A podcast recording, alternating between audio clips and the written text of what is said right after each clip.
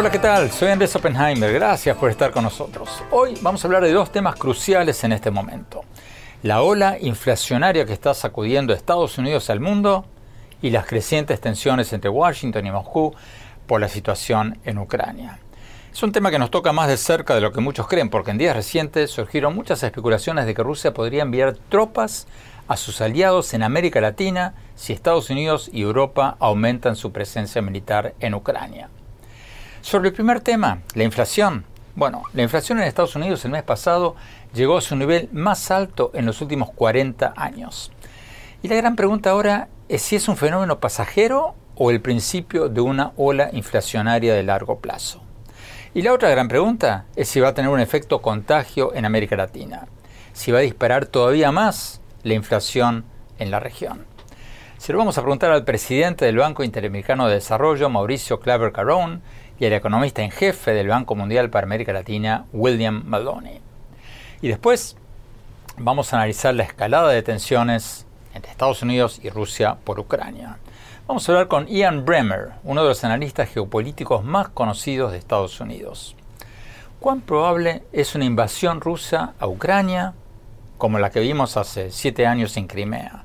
¿Y qué consecuencias podría tener para el resto del mundo? Es una pregunta que, como les decía recién, nos toca más cerca de lo que muchos creen, porque el viceministro de Relaciones Exteriores de Rusia, Sergei Ryabkov, dijo pocos días atrás que él no puede ni confirmar ni excluir la posibilidad de un posible envío de tropas rusas a Venezuela y Cuba si Estados Unidos amenaza sus fronteras. Entonces la pregunta es, ¿fue una bravuconada o, o es algo que puede pasar en serio? Y más tarde en el programa vamos a tener nuestro segmento habitual, El Innovador de la Semana, donde todas las semanas les presentamos a un innovador exitoso que está haciendo algo bueno, algo para mejorar el mundo. Hoy les vamos a presentar a Leonardo Álvarez, un ingeniero en biotecnología chileno que fundó una empresa para prolongar la vida útil de los alimentos. Es un tema fascinante porque según un informe de las Naciones Unidas del 2011, un tercio de toda la comida que se produce en el mundo se tira, se tira o se pierde todos los años, en muchos casos porque se pudre.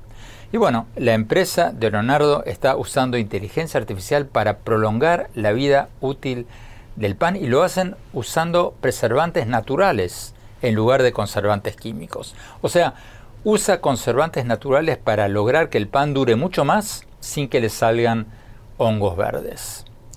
Leonardo tiene solo 30 años y su empresa ya ha recaudado 15 millones de dólares. Bueno, empecemos con el primer tema, la inflación mundial. Tenemos con nosotros a Mauricio Claver Carrón, presidente del Banco Interamericano de Desarrollo. Mauricio Claver Carrón, muchas gracias por estar con nosotros. Empecemos, vayamos directamente al tema. La inflación se ha disparado en Estados Unidos. Ustedes en el BID creen que esto va a contagiar a América Latina y que puede aumentar todavía más la inflación en México, en Argentina y en otros países o, es un fenómeno aislado de Estados Unidos? No, no es un fenómeno aislado. Obviamente sí, en los Estados Unidos hubo una inflación de 7%, en Europa de 5%, y eso tiene un efecto global. Y tiene un efecto global porque los países, particularmente Latinoamérica y el Caribe, son países prestatarios. Así que, ¿qué ocurre? Al subir la inflación en algún momento, y ya sabemos, van a haber incrementos en las tasas de intereses en los Estados Unidos. Habrán tres o habrán hasta cuatro. Yo no soy obviamente el presidente del Federal Reserve, de la Reserva Federal, pero obviamente ya han dicho tres o cuatro. ¿Qué ocurre? Eso incrementa el precio de los préstamos, obviamente el, nivel de, la Reserva Federal o en Europa eh, son usualmente los que marcan los niveles de intereses para los préstamos en ese sentido. Por lo cual, ¿qué ocurre? Los países prestatarios en Latinoamérica y el Caribe, el precio, el precio de los intereses, el precio que tienen que pagar por los préstamos, por las inversiones, etcétera, va a tener un efecto. Pero ¿qué también ocurre? Al subir los intereses aquí en los Estados Unidos, los inversionistas buscan invertir más en los Estados Unidos y menos en los mercados emergentes, lo cual es obviamente algo en el que se beneficia Latinoamérica y el Caribe. Por lo cual vamos a ver, ya ha habido y hubo una columna muy buena que escribiste sobre el dinero que está saliendo por las incertidumbres que han habido políticas y otras en la región. Agreguémosles a eso ahora el hecho de que los inversores van a querer invertir en lo que son instrumentos más seguros con intereses más altos, que son obviamente los tesoros de los Estados Unidos de 10, 30 años, eh, etcétera. Así que aquí van a haber varios efectos, particularmente en lo que son las inversiones, en lo que son los flujos monetarios que vamos a ver y en el costo de préstamos para la región. A, ver si lo entiendo bien, Mauricio, porque esto está complicado. Usted está diciendo que la inflación va a hacer que Estados Unidos suba sus tasas de interés y eso va a hacer que los países latinoamericanos que tienen que pagar sus deudas externas en dólares van a tener que pagar más intereses y que muchos inversionistas internacionales van a poner su dinero en Estados Unidos porque ahí van a ganar más intereses por su dinero. ¿Es eso? Correcto, así que es un doble efecto. ¿Ustedes creen que la inflación es un fenómeno pasajero o, que va a seguir por algunos años? A mí francamente no me importa, eh, porque al fin y al cabo si nos ponemos a debatir si es transitorio, si es a largo plazo, no vamos a tomar medidas para ver cómo contrarrestarlo ahora. ¿no? Así que eso es un un argumento muy bonito académico, ¿no? Y obviamente en la Reserva Federal eh, y, en, las universidades que se puede llevar a cabo. A mí lo que me interesa no son ni los pronósticos ni que si es temporal o a largo plazo, es cómo ayudamos y trabajamos con los países para prepararse para ese ajuste, porque lo que sí va a ser seguro es que va a afectar a todo el 2022. Estemos seguros de que tenemos que pensar que va a afectar todo este año. Bueno, pero entonces, ¿qué, deberían hacer los países latinoamericanos para prepararse y para protegerse? Porque varios países como Argentina, incluso México, ya tienen una inflación preocupante. ¿Qué deberían hacer? Bueno, hay bancos centrales que ya han estado tomando medidas para ellos mismos ir poder contrarrestar ¿no? la inflación. Lo hemos visto en, Brasil, que han habido varios ajustes y han tenido su efecto. México también, francamente. Perú ha sido un caso, francamente, de éxito en el ajuste eh, que ha tomado el Banco Central en las tasas de interés en ese sentido. Ahora, lo que sí no puede ocurrir en países, y ahí obviamente es donde Argentina eh, difiere un poco, o bueno, difiere bastante, es que dentro de estas presiones inflacionarias también seguir imprimiendo eh, seguir imprimiendo pesos, ¿no? Seguir imprimiendo dinero que al fin y al cabo entonces eso le agrega la, alza inflacionaria. Aquí lo que hay que hacer es básicamente que los bancos centrales tengan no solamente el espacio para tomar medidas, pero la credibilidad. Y nosotros acabamos de publicar un reporte sobre la confianza eh, aquí en, el BID que afecta a todos niveles. Eso afecta a los bancos centrales. Las poblaciones tienen que tener confianza en sus bancos centrales para cuando ellos suben intereses y toman esas medidas, que los mercados reaccionen. Y francamente lo hemos estado viendo en Brasil, lo hemos visto en México, lo hemos visto eh, en Perú. Argentina es un caso eh, diferente, obviamente por el programa del fondo y obviamente porque siguen imprimiendo pesos, que también eso le agrega y le afecta eh, en ese sentido. Pero bueno, Argentina en ese sentido es una anomalía. Creo que estamos viendo unas posiciones eh, responsables, francamente, en la región y unas acciones independientes de los bancos centrales para ir ya tomando medidas en este sentido. ¿Ustedes tienen en el BID estimados o proyecciones de a cuánto va a llegar la inflación en algunos países latinoamericanos este año? Sí, bueno, ya lo hemos visto. Y que si Brasil, eh, Colombia, yo odio los pronósticos, Andrés, y discúlpame aquí en este sentido. Sobran, sobran las instituciones que hacen pronósticos. Y después CEPAL, está ahí el Banco Mundial, están todas. Yo quiero ser un rompe pronósticos. Si hubiésemos estado basados en los pronósticos en el 2021, ya hubiesen dicho la región iba a crecer 2, 3% y, y todo el mundo ya se echó a llorar desde enero del 2021. Y sin embargo, hubo un crecimiento de un 7% en la región. El 2022 ya hemos visto los pronósticos de crecimiento, que si van a ser 2%, 3%, y nos podemos o echar a llorar, como, hicimos, como hicieron muchos en enero del 2021, o ver cómo sobrepasamos estos retos. Y obviamente las presiones inflacionarias ya existen, ya hemos visto los ajustes de los bancos centrales y van a seguir, ¿no? Pero en esas medidas tenemos que generar la confianza, generar medidas de, de, crecimiento dentro, dentro de los retos actuales que estamos viendo, eh, para que entonces pueda ser Latinoamérica una solución a esta crisis inflacionaria, particularmente en la parte del abastecimiento, en vez de ser una víctima, francamente, de este ciclo inflacionario. Con esas tres oportunidades, Latinoamérica y el Caribe podría ser una solución durante esta era de la inflación en vez de ser una víctima de la inflación. Mauricio Claver Carón, presidente del BID, muchísimas gracias. ¿Tenemos que ir a un corte? Cuando volvamos, vamos a preguntarle al economista en jefe para América Latina del Banco Mundial si la inflación va a contagiar a América Latina o no. Y después vamos a ver el conflicto entre Estados Unidos y Rusia por Ucrania y cómo puede afectar a América Latina. No se vayan, ya volvemos.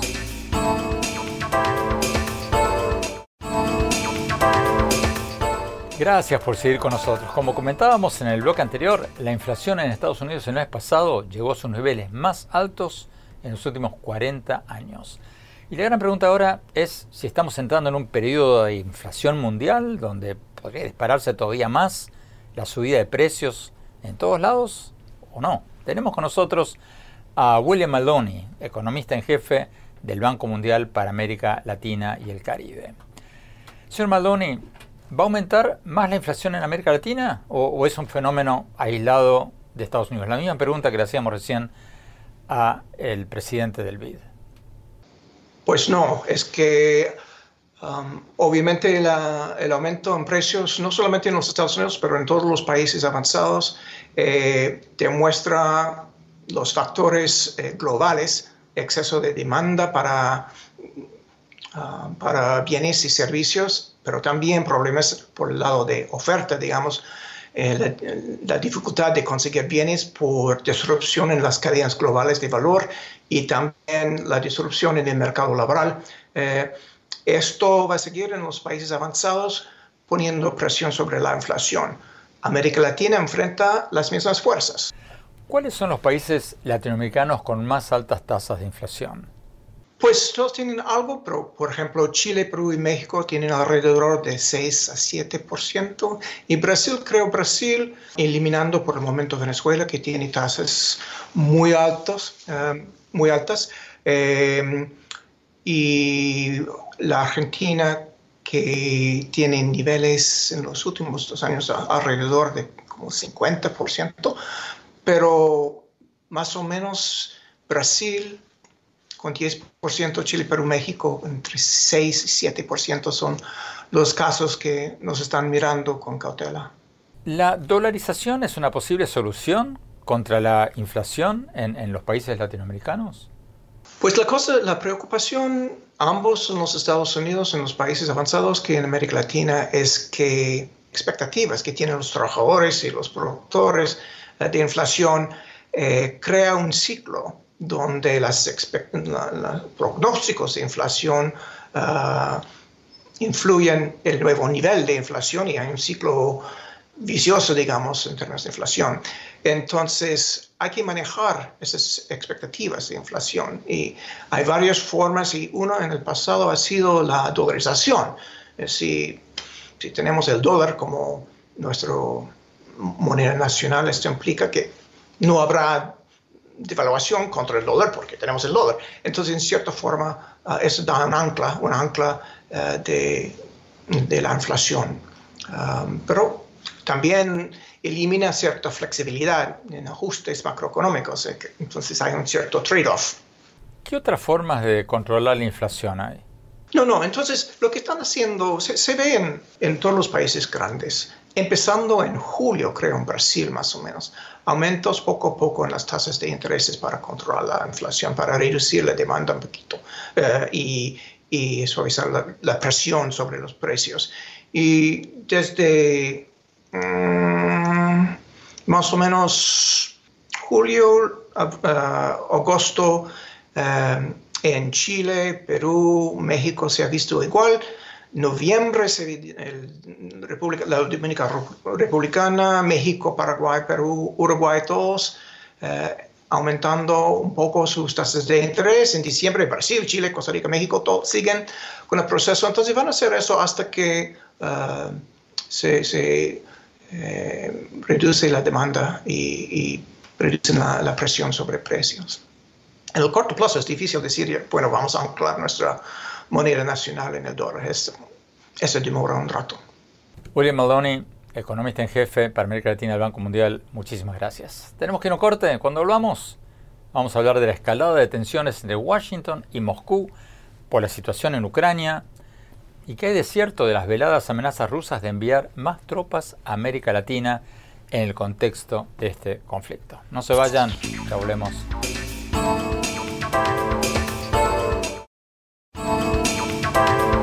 Gracias por seguir con nosotros. El vicecanciller ruso Sergei Ryabkov generó titulares días atrás cuando le dijo a la televisión rusa que no podía confirmar ni excluir la posibilidad de que Rusia mande tropas a América Latina. El funcionario ruso sugirió que si Estados Unidos y Europa aumentan su presencia militar cerca de las fronteras rusas, Rusia va a hacer lo mismo en América Latina. Tú te metes en mi vecindario, yo me meto en el tuyo. ¿Fue una amenaza velada o, o una bravuconada? Tenemos con nosotros a Ian Bremer, uno de los analistas geopolíticos más conocidos de Estados Unidos.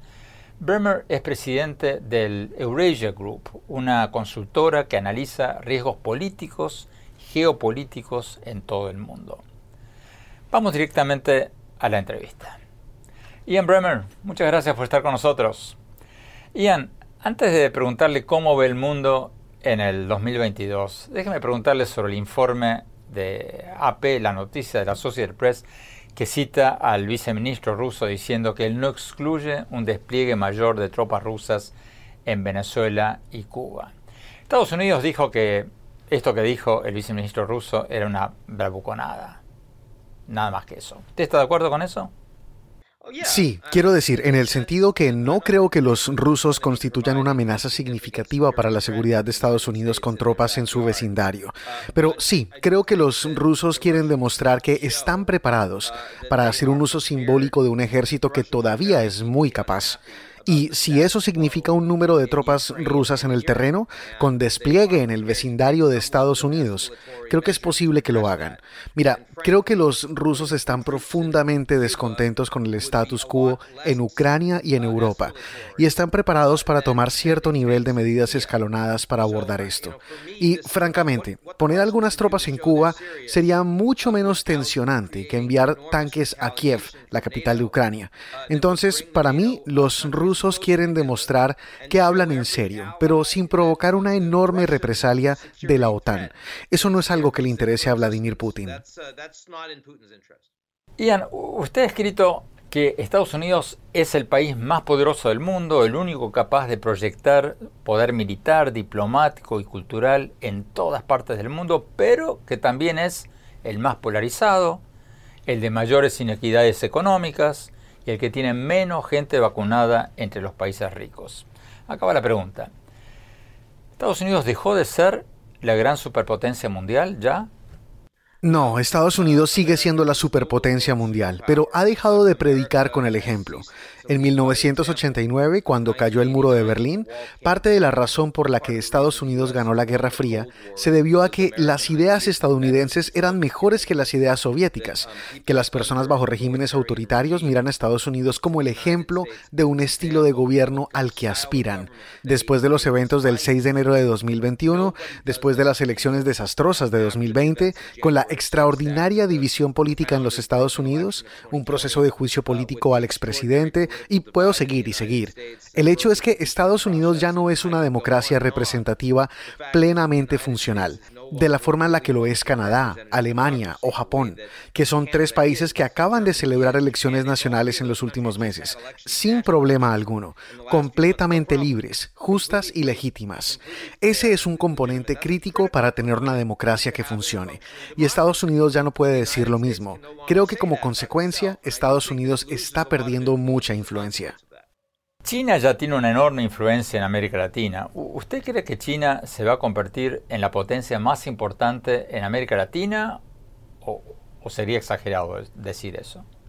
No, creo que China ya es el socio comercial más importante para la mayoría de los países de América del Sur y a medida que China se convierta en la economía más grande del mundo, su influencia crecerá.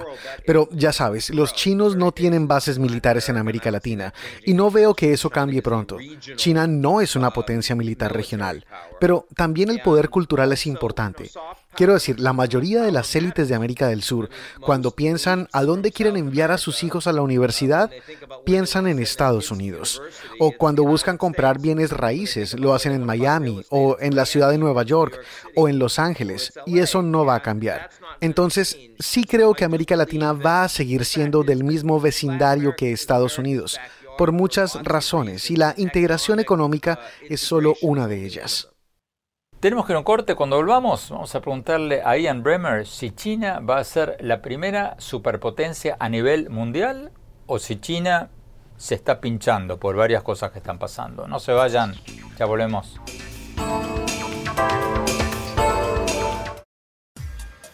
Oppenheimer presenta. Llega a usted por cortesía de Arcos Dorados.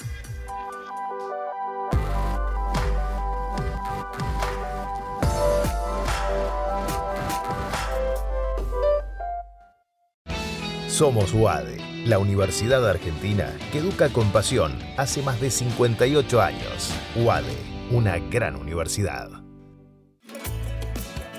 En el Bancopel de Julia, la tarjeta de crédito se tramita solo con una identificación oficial. Bancoppel. El banco que quiero a mi manera.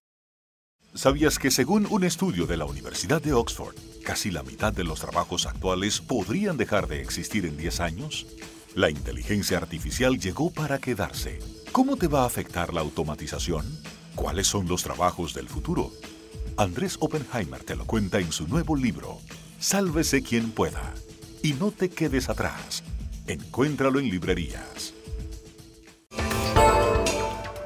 Gracias por seguir con nosotros. Estamos con Ian Bremer, uno de los analistas geopolíticos más conocidos de Estados Unidos. Estamos hablando con él sobre el conflicto de Ucrania, el creciente poderío chino y el futuro de América Latina. Sigamos con la entrevista. Ian, ¿usted cree que las próximas elecciones de Estados Unidos, las del 2024, van a ser tan conflictivas como, como muchos sospechan? Creo que veremos cosas mucho peores que en las del 2020 y serán peores que las de 2016. Recuerda que en 2016 Hillary Clinton fue derrotada y cedió ante el expresidente Trump, pero muchos en su partido dijeron que Trump no era su presidente.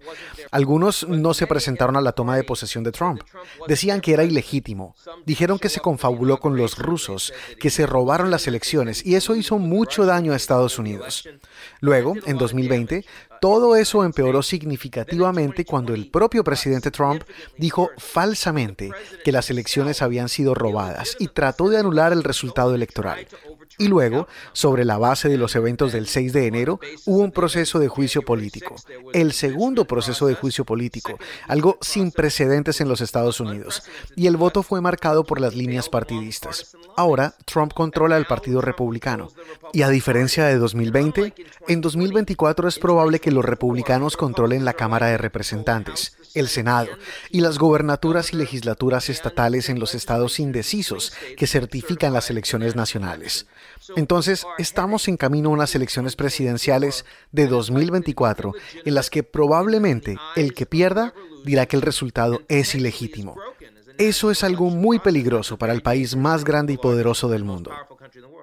¿Cómo ve a China de aquí en más, a nivel mundial? ¿Va, a superar a Estados Unidos como la primera superpotencia en todo el mundo? China probablemente se convertirá en la economía más grande del mundo, más o menos en el 2030. Pero a largo plazo es muy poco probable que China vaya a suplantar a Estados Unidos como superpotencia mundial. Primero porque Estados Unidos tiene una gran cantidad de emprendedores, tecnologías de clase mundial, y la población de China se está reduciendo. Y en 2027, según los propios demógrafos de China, el país alcanzará su pico de población.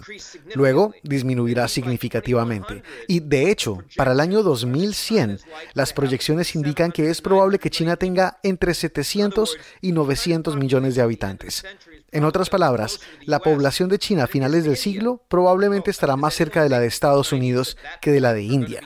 Y ¿Alguien pensaría que los chinos en ese momento van a ser el líder mundial sin contrapeso? Eso es muy difícil de imaginar.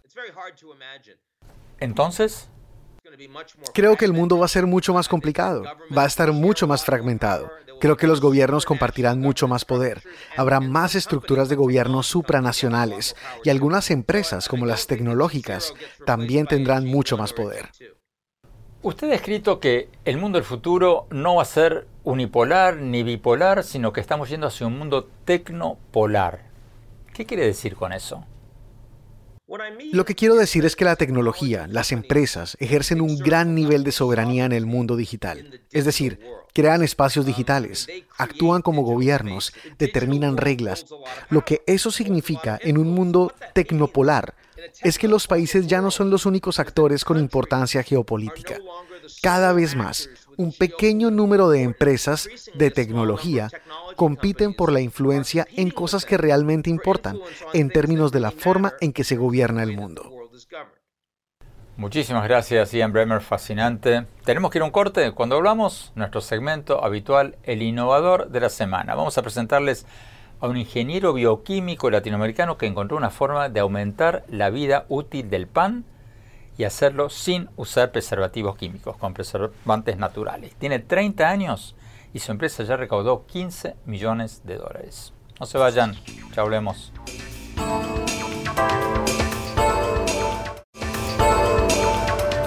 Gracias por seguir con nosotros. Vamos a nuestro segmento El Innovador de la Semana, donde todas las semanas les presentamos innovadores latinoamericanos que están haciendo algo para mejorar el mundo. Hoy les vamos a presentar a Leonardo Álvarez, un ingeniero en biotecnología chileno que fundó una empresa llamada Protera para prolongar la vida útil de los alimentos. Según un informe de las Naciones Unidas del 2011, un tercio de toda la comida que se produce en el mundo se tira o se pierde todos los años, en muchos casos porque se pudre. Bueno, la empresa de Leonardo encontró la forma de prolongar la vida útil del pan usando conservantes naturales en lugar de conservantes químicos. O sea, usa conservantes naturales, proteínas, para que el pan dure mucho más sin que le salgan esos hongos verdes que muchas veces arruina el pan y hay que tirarlo. Leonardo tiene solo 30 años y su empresa ya ha recaudado 15 millones de dólares. Vayamos a la entrevista. El innovador de la semana es presentado por falabella.com, un nuevo punto de partida.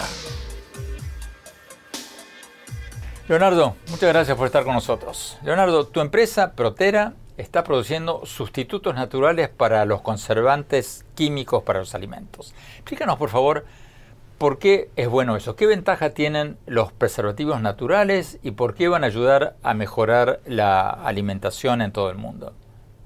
Primero, muchas gracias por, la invitación y, para responder un poco tu pregunta, eh, como bien lo planteas, nosotros lo, que hacemos en Protera es enfocarnos en, utilizar proteínas como una alternativa natural al reemplazo de estos aditivos químicos que tienen doble impacto finalmente en, eh, por una parte tienen un impacto negativo en, el ambiente debido a cómo se, cómo se producen estos aditivos químicos por procesos que, normalmente implican muchos desechos, y por otra parte el, impacto negativo que pueden llegar a tener en la salud humana. Y, dentro de este mundo de los aditivos, nosotros nos enfocamos específicamente en aditivos que permiten extender la vida útil de, de distintos tipos de productos y donde la industria actualmente utiliza solo aditivos químicos, ¿verdad? Y no existe ni una alternativa eficiente en el mercado que, que sea de origen natural. Concretamente, ¿qué están haciendo ustedes para prolongar la vida útil del pan sin tener que usar conservantes artificiales? Claro, ahí lo que nosotros eh, hicimos fue, mediante nuestra tecnología de, de inteligencia artificial, identificar una proteína que tiene la función de, evitar que al, pan le crezca este típico hongo verde. Cuando nosotros compramos un pan de molde, ¿verdad? Se abre y si se deja más de siete días le va a aparecer este hongo verde al pan. Y, ese es un problema tremendo en la industria de, la panificación, porque mucho pan se pierde incluso antes de que la gente lo pueda comprar en un, en un supermercado. Entonces nosotros desarrollamos esta proteína que evita que ese hongo crezca por lo tanto el pan puede ser transportado a distancias mucho más largas, evitando que, se pierdan ¿verdad? En, el proceso. ¿Cuánto tiempo? Si, la vida útil del pan antes de que aparezca el hongo son siete días, ¿cuántos días aguanta el pan con, con los sustitutos naturales que les ponen ustedes? Nosotros hemos visto que podemos extender la vida útil hasta 30 días. Eso significa que estamos eh, multiplicando ¿verdad? La, capacidad que tiene actualmente la industria alimenticia de, extender la vida útil, cambiando totalmente las cadenas de distribución, ¿verdad? permitiendo que, se puedan transportar eh, distancias mucho mayores y además es mucho mejor que los aditivos químicos que se utilizan actualmente. Leonardo, tú eres ingeniero en biotecnología. ¿Cómo hiciste para iniciar esta empresa y recaudar 15 millones de dólares sin siquiera haber sacado un producto todavía al mercado? Porque hay otras empresas que producen preservantes naturales. ¿Qué, hay de especial en lo que hicieron ustedes? Nosotros, efectivamente, como tú mencionas, partimos con un background bien, bien científico, bien académico. Eh, la mayoría de los fundadores son de, de background de biotecnología y nuestro primer foco fue entender cómo funcionan las proteínas. Y, ese es el, principal diferenciador que tenemos. Nosotros desarrollamos una plataforma de inteligencia artificial que nos permite entender cómo funcionan estas proteínas y después podemos identificarlas para, para distintas aplicaciones. ¿Qué pasa si quiero una función, por ejemplo, para evitar que crezcan hongos? Y esta plataforma de inteligencia artificial nos dice, así tiene que verse una proteína para que evite el crecimiento de los hongos. Cuéntame un poco de tu historia, Leonardo. Escuché que tú fuiste a una competencia en Silicon Valley, te pagaste tu propio pasaje y bueno, al final del día no ganaste. ¿Cómo fue que a pesar de no ganar esa competencia, ese viaje a Silicon Valley te permitió arrancar y lanzar tu empresa? Esa es, la historia bien interesante de cómo, cómo partimos. Efectivamente, al principio de, la, cuando partimos con esta idea solo teníamos fondos estatales de, acá de Chile, ¿verdad? Que son, son bien limitados, o sea, comenzamos rápidamente a buscar fuera, eh, porque acá en ese tiempo, 2015, la inversión en Latinoamérica en general era bien baja. Entonces dijimos, bueno, hay que ir a Silicon Valley de alguna forma, postulamos a, este Pitch Competition. Una competencia de, don, que organizaba Microsoft, que atrae a muchas startups, a muchas empresas emergentes y que cuenten su historia y ver si es que inversionistas estarían interesados en, invertir en la compañía. Eh, fuimos seleccionados, tuvimos que pagar obviamente nuestro propio pasaje, así que ahí entre, entre el apoyo de, Corfo, ¿verdad?, del Estado de Chile y, algún apoyo de la universidad, logramos viajar y mm, llegamos hasta los finalistas, efectivamente, en esta competencia.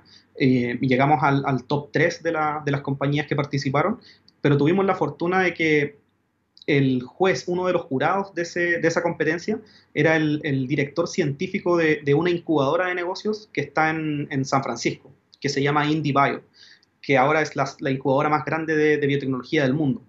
Y a pesar de que no ganamos, a él le interesó mucho nuestra, tecnología y vio el potencial futuro. Y, y ellos se dedican a invertir en ese potencial futuro en ideas muy disruptivas. Entonces él se acerca después de la competencia y nos dice, me encantó la idea, vengan mañana a nuestro laboratorio y conversemos. Al día siguiente fuimos y, tal como en las películas quizás lo imaginábamos así, nos dice, nos, gusta mucho el equipo que tienen, la tecnología, queremos invertir y tienen que venirse a, San Francisco. Y así de un día para otro cambia totalmente la perspectiva que teníamos, ¿verdad?, de estar en Chile, nos movimos a San Francisco en el equipo y eso ya aceleró todo el proceso de, de desarrollar la compañía. ¿Cuán difícil es para una empresa de biotecnología latinoamericana entrar en el mercado internacional como, lo están haciendo ustedes? Yo creo que ahora más que nunca es, factible, porque eh, está pasando algo bien interesante en la, biotecnología específicamente, que normalmente es una industria que requiere mucha inversión en laboratorio.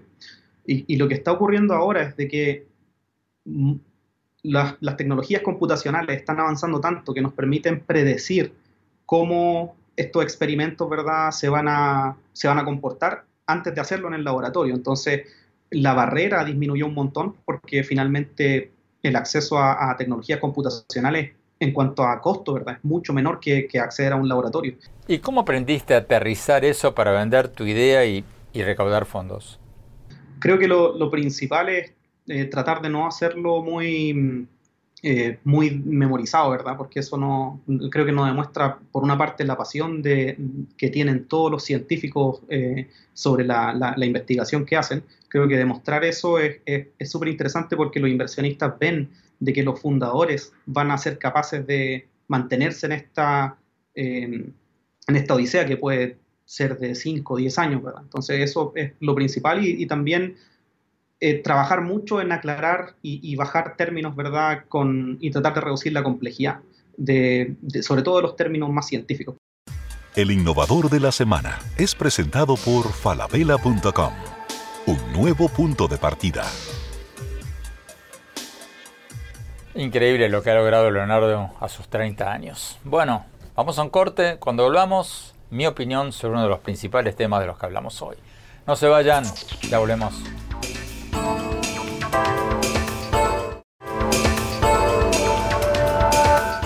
Muchas gracias por seguir con nosotros. Mi opinión sobre uno de los principales temas que abordamos en el programa de hoy, la velada amenaza del viceministro de Relaciones Exteriores de Rusia, Sergei Ryabkov, de que Rusia podría enviar tropas a América Latina si Estados Unidos y Europa aumentan su presencia militar en Ucrania cerca de la frontera rusa. Concretamente, el vicecanciller ruso dijo que no podía confirmar ni excluir la posibilidad de que Rusia despliegue más tropas en Venezuela y en Cuba. Ustedes se preguntarán, ¿qué tiene que ver esto con Ucrania? Bueno, podría ser una forma en que Rusia le está diciendo a Washington, si tú te metes en mi vecindario, yo me voy a meter en el tuyo. Por supuesto, la velada amenaza del viceministro ruso dio lugar a todo tipo de especulaciones, como que se podría dar una situación parecida a la de la crisis de los misiles de 1962, en que Estados Unidos y la ex Unión Soviética casi se van a una guerra nuclear por el envío de misiles nucleares soviéticos a Cuba. ¿Estamos en una situación parecida ahora? Yo no lo creo. Fíjense que el asesor de Seguridad Nacional de Estados Unidos, Jake Sullivan, dijo que lo que había dicho el viceministro ruso era una bravuconada, que probablemente no pasaría nada. Y otros expertos con los que hablé, como Elliot Abrams, ex representante especial de Estados Unidos en Venezuela durante el gobierno de Trump, que es un conservador de línea dura en, política exterior, me dijo lo mismo. También me dijo que es muy difícil que Rusia decida aumentar significativamente sus tropas o su presencia militar en Venezuela y en Cuba. Según me dijo Abrams, cuando él dejó su cargo en el Departamento de Estado el año pasado, habían ya unos 150 militares rusos en Venezuela. Y según me dijo, si los rusos llegan a aumentar esa cantidad de tropas en 100, en 200, en 300, no pasaría mucho. Porque lo que llevó al mundo al borde de una guerra mundial en 1962 no fueron las tropas soviéticas en Cuba, sino los misiles soviéticos en Cuba. O sea, la presencia de misiles nucleares de Rusia en Cuba. Y hasta ahora Rusia no está hablando de eso. Y yo no creo que se llegue a eso. Porque la Rusia de hoy está lejos de ser la Unión Soviética de 1962. La Rusia de hoy será un gigante militar, pero es un enano económico, relativamente hablando, entre las grandes potencias. Fíjense que la economía rusa está en el onceavo lugar del mundo. Tiene un Producto Bruto parecido o menor al de Corea del Sur. Entonces Rusia difícilmente está en condiciones de pelear una guerra frontal con Estados Unidos. Resumiendo, yo no creo que el conflicto de Ucrania tenga un impacto inmediato o directo en América Latina. Pero claro, podría llegar a una nueva guerra fría a nivel mundial y si pasa eso, ahí sí que se complicarían las cosas en todo el mundo. Bueno, se nos acabó el tiempo. Los invito a visitar mi blog, el sitio de internet andresopenheimer.com. Ahí pueden ver mis artículos y programas recientes de CNN. Síganme en mi Twitter, arroba A, en mi página de Facebook, Andrés Oppenheimer y en mi cuenta de Instagram, Andrés Oppenheimer Oficial. Gracias por habernos acompañado. Hasta la semana próxima. Oppenheimer presenta. Llega a usted por cortesía de Arcos Dorados.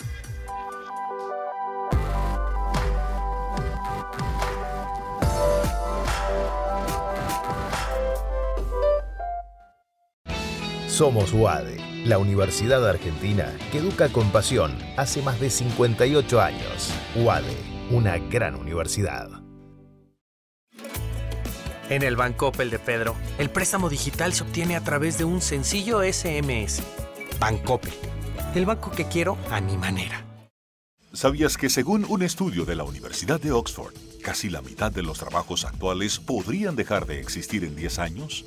La inteligencia artificial llegó para quedarse ¿Cómo te va a afectar la automatización? ¿Cuáles son los trabajos del futuro? Andrés Oppenheimer te lo cuenta en su nuevo libro, Sálvese quien pueda. Y no te quedes atrás. Encuéntralo en librerías.